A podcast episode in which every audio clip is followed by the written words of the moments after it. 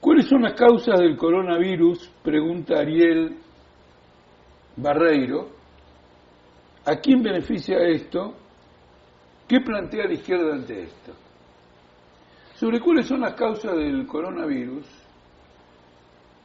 me voy a explayar en otra ocasión porque está vinculado a un proceso histórico que se llama la restauración del capitalismo en China y el desmantelamiento de las relaciones tradicionales entre el campo y la ciudad en el régimen estatizado anterior y la privatización en el campo que se produjo posteriormente y la quiebra de la planificación. Es un tema fundamental, podemos, si a alguien le interesa y hace la pregunta, volverse a, sobre esta cuestión. Porque hay una cosa que es indudable. Los últimos, las últimas epidemias virales, etcétera, casi todas han partido de China o del sudeste asiático. ¿No es cierto? De aquellos lugares en donde en el pasado el régimen de organización social era diferente al régimen que está instalado en la actualidad.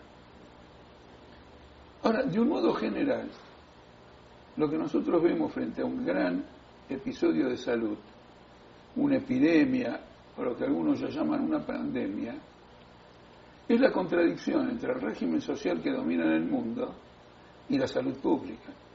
Ustedes piensen lo siguiente, con los enormes recursos de investigación que hay y con todos los antecedentes de epidemias vinculadas a la respiración, a la cuestión respiratoria, ¿por qué no hay ninguna investigación hecha, preparada, con antelación, para, por ejemplo, tener una vacuna eventual contra esto que está ocurriendo?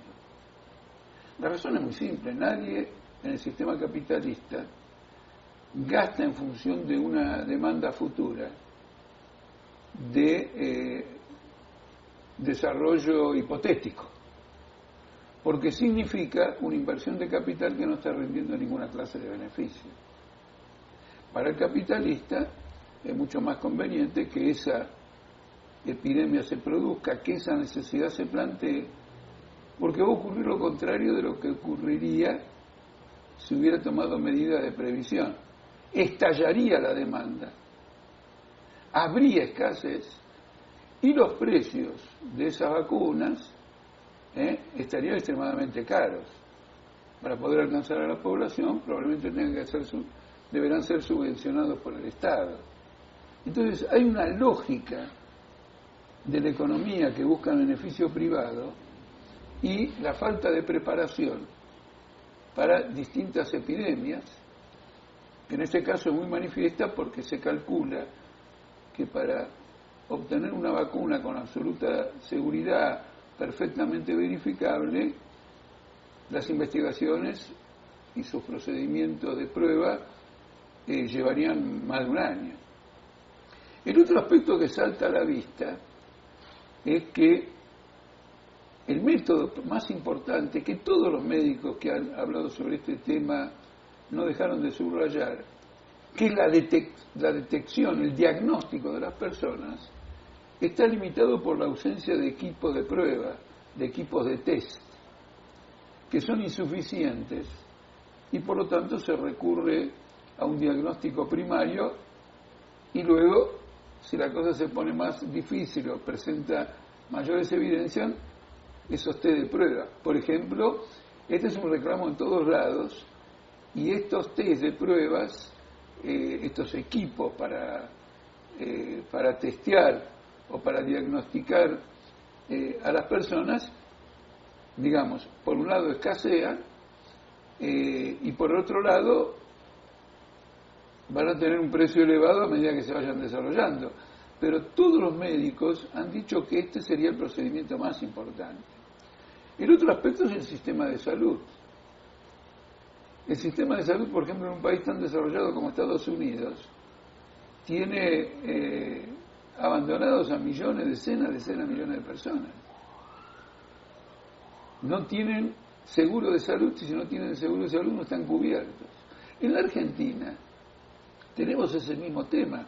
ustedes habrán visto que los primeros casos fueron a parar a distintos sanatorios privados por la única razón de que son personas que son, están asociadas a esos sanatorios privados y hasta un ministro destacó que si podían viajar a Italia y podían viajar acá y recorrer Europa y todo lo demás, seguramente tenían un servicio de prepaga y no se atendían en el hospital público ni en una obra social.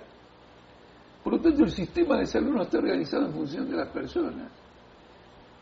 Creo que en los diarios de estos días ha aparecido un informe sobre lo extremadamente reducido que es el presupuesto de salud en Argentina. Comparado con otros ítems que igual son reducidos, este es el más bajo. Por lo tanto, no hay una preparación hospitalaria para el caso de que el virus se propague en una medida mayor en la Argentina, algo que podría ocurrir, por ejemplo, con el comienzo del otoño, porque el frío, el descenso de las temperaturas, facilita la propagación, digamos, de ese virus. La atención médica por esto va a ser cubierta por la prestación obligatoria de las obras sociales. Cuando hablamos de obras sociales, tengamos presente que las obras sociales tienen contratos con la medicina privada, es decir, son atendidos en sanatorios de orden privado.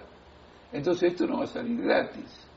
Por lo tanto, lo que resalta de toda esta situación es la incompatibilidad de la organización capitalista de la sociedad con las necesidades de la sociedad, a pesar del alto avance de la tecnología y de la investigación médica eh, en materia de salud. Entonces, ¿qué debe hacer la izquierda? La izquierda lo que debe hacer, digamos lo que debemos hacer nosotros en la izquierda, es luchar por las reivindicaciones más elementales que hay acá. En primer lugar, atención gratuita. Como las compañeras que luchan por el derecho al aborto y quieren aborto seguro, legal y gratuito, todo esto tiene que ser atendido en forma segura y gratuita por todo el sistema de salud, incluido el privado, impuesta la obligación por parte del Estado. El otro tema, las personas que tengan alguna indicación de que puede estar contrayendo todo esto y no van a trabajar, ¿cobran el salario o no? Se debe establecer que todo el mundo debe cobrar los salarios. En cambio, por ejemplo, en China, eh, muchos sectores obreros, allí la, la expansión del virus fue enorme, han dejado de cobrar sus salarios, si son suspendidos o despedidos, pero además no tienen licencia de enfermedad paga. Eso ocurre también en Estados Unidos. Y acá vamos a otra cuestión, primero con Estados Unidos y después con la Argentina. En estos días Trump decidió combatir el coronavirus con una reducción de impuestos a las empresas. ese hombre está mal de la cabeza. En lugar de volcar todo el sistema de salud y si no hay recursos suficientes de la salud pública elevarlos para atender toda esta enfermedad, reduce, el, eh, reduce la recaudación impositiva y por lo tanto en un eh, país como Estados Unidos, donde el déficit fiscal es de un billón y medio, 500 mil millones, un billón 500 mil millones de dólares, toma una medida que lo agudiza todavía más en lugar de cargar un impuesto a los capitalistas para avanzar en, la protección de la salud. Y acá en Argentina lo que nadie ya puede esconder. El gobierno está pagando la deuda. Lo ha hecho con ese famoso bono de 250 millones de dólares de Kicillof en la provincia de Buenos Aires. Lo hizo después con un bono dual que nadie quiso reperfilar y que nadie, digamos, que nadie aceptó reperfilar y por lo tanto tuvo que pagar en una gran parte emitiendo otros bonos de deuda para recaudar en otro lado y pagar en este lado. Y ahora acaba de ocurrir, de nuevo con otro bono, no me acuerdo cuál es su nombre, este último que se negoció hace muy poquito tiempo, donde a pesar de la ventaja que se daban los bonistas, un tercio aproximadamente, el 30% de ese bono hubo que pagarlo y no se pudo reperfilar de ninguna manera. Entonces la cuestión es esta. El gobierno argentino va a privilegiar al Fondo Monetario Internacional y los fondos internacionales en detrimento de la salud pública. Mi respuesta es que seguramente que sí. Pero este es un motivo de lucha para la izquierda. Es un motivo de lucha para el movimiento obrero. Digo para la izquierda porque el compañero que hace la pregunta dice qué plantea la izquierda. Pero es una tarea de todo el movimiento obrero. Ya debiera haber un plenario sindical para tratar cómo el movimiento obrero se protege de la cuestión de salud.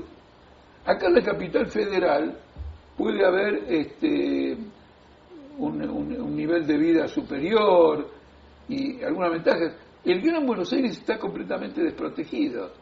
Es decir, que en naciones como la nuestra, donde el dengue, el chagas y otras epidemias prosperan sin parar, mostrando, y mueren niños por esas circunstancias, mostrando toda la inmensa debilidad estructural del sistema de salud, sistemáticamente privatizado desde Menem, desde la dictadura militar, Menem, etcétera, hasta ahora, por todos los gobiernos, este, esto hace inviable una correcta protección de la población de Argentina.